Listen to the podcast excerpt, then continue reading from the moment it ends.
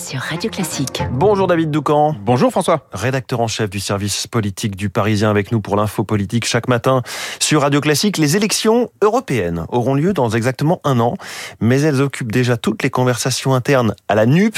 Vous nous dites David que c'est la zizanie. Oui, c'est euh, le moins que l'on puisse dire. Depuis des semaines, les leaders insoumis et la patronne des Verts, Marine Tondelier, s'écharpent à chaque réunion interne. Les Verts veulent concourir aux européennes avec leur propre liste, les communistes aussi. Et les insoumis mettent une pression démentielle pour au contraire obliger tout le monde à faire liste commune. Je n'ai pas parlé des socialistes qui sont, euh, comme sur tout le reste, divisés et donc inaudibles. Tondelier n'a pas de mots assez durs sur les insoumis, elle les appelle les forceurs. Et côté Mélenchon, c'est la cocotte minute, il ne supporte plus euh, ni les écologistes, ni les communistes. Il y a un problème Tondelier et Roussel, confie aux Parisiens euh, son entourage, surtout Tondelier. Euh, la communication est impossible, elle est fermée, et qui peut croire qu'une fois les élections européennes passées, si l'on part divisé, nous nous retrouverons ensuite Fin de citation. L'argument des insoumis, c'est sans alliance commune aux européennes, c'est le chemin de 2027 qui sera miné. Donc des positions irréconciliables. Oui, et euh, même la lecture des sondages, loin de leur permettre de tomber d'accord, est source de zizanie. Démonstration avec l'enquête IFOP publiée ce week-end dans le JDD sur les européennes. Avec une liste unique, la NUP fait 26% à égalité avec le RN et devant les macronistes. Cri de joie immédiat des insoumis qui ont brandi le sondage comme preuve irréfutable venant valider leur stratégie. Mais en y allant chacun de son côté, LFI, le PS et les écologistes recueillent 10% des intentions de vote chacun et le Parti communiste 5%. Un total gauche à 35% et donc davantage de députés envoyés à Bruxelles qu'avec une liste unique. Cri de joie, tout aussi immédiat, euh, des Verts et des communistes qui ont brandi le sondage comme preuve irréfutable venant valider leur stratégie. Observez euh, ces analyses diamétralement opposées d'une même enquête fait sourire, même si euh, c'est la ligne défendue par les Verts qui apparaît comme la plus raisonnable. On observe en effet, dans l'hypothèse liste unique, que les adversaires de la NUP surperforment conséquence de l'alliance avec euh, LFI, les mélanchonistes agissent, agissent comme des épouvantails. Ils mobilisent les électorats macronistes, LR et RN.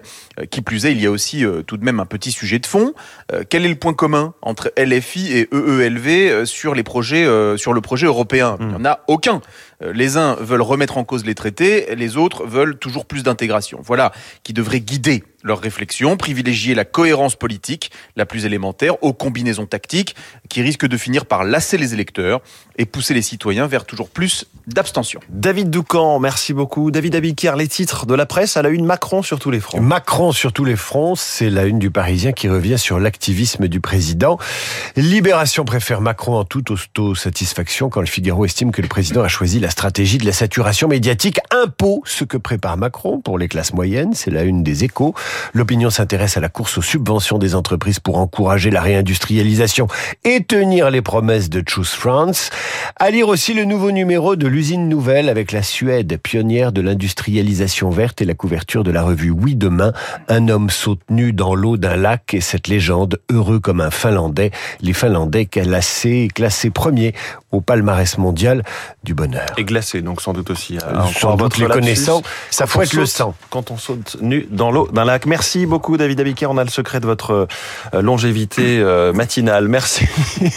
Vous revenez à 8h30 pour la revue de presse complète. Vous n'avez pas encore un âge canonique quand même, mon cher David. Non, non, mais, beaucoup d'années de matinale. Ah, bah oui, voilà. Prends bains d'eau glacée. Allez, 7h28, c'est votre tour, Renaud Blanc. Quel est le programme? Premier invité, Rémi Bourguignon, universitaire et spécialiste du monde syndical en France. Les syndicats reçus aujourd'hui et demain à Matignon, vous le savez, par Elisabeth Borne, échange, concertation ou toujours dialogue de sourds entre l'exécutif et les centrales.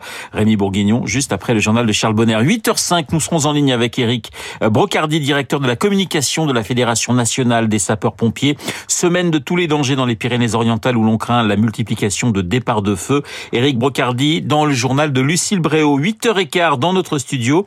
Le politologue Martial Foucault. Martial Foucault, directeur du CEVIPOF, l'intervention télévisée d'Emmanuel Macron. La première année d'Elisabeth Borne à Matignon. La peur de certains élus locaux. Le regard, l'analyse de Martial Foucault sur l'exécutif en France dans trois quarts d'heure sur notre antenne. Vous n'oubliez pas, 8h40 Esprit Libre, comme tous les mardis, Rachel Kahn, Hervé Gattegno, Macron, Borne, les syndicats, mais aussi le Festival de Cannes ou la lutte contre l'homophobie dans le foot. Rachel et Hervé, juste après la revue de presse de David, mais tout de suite.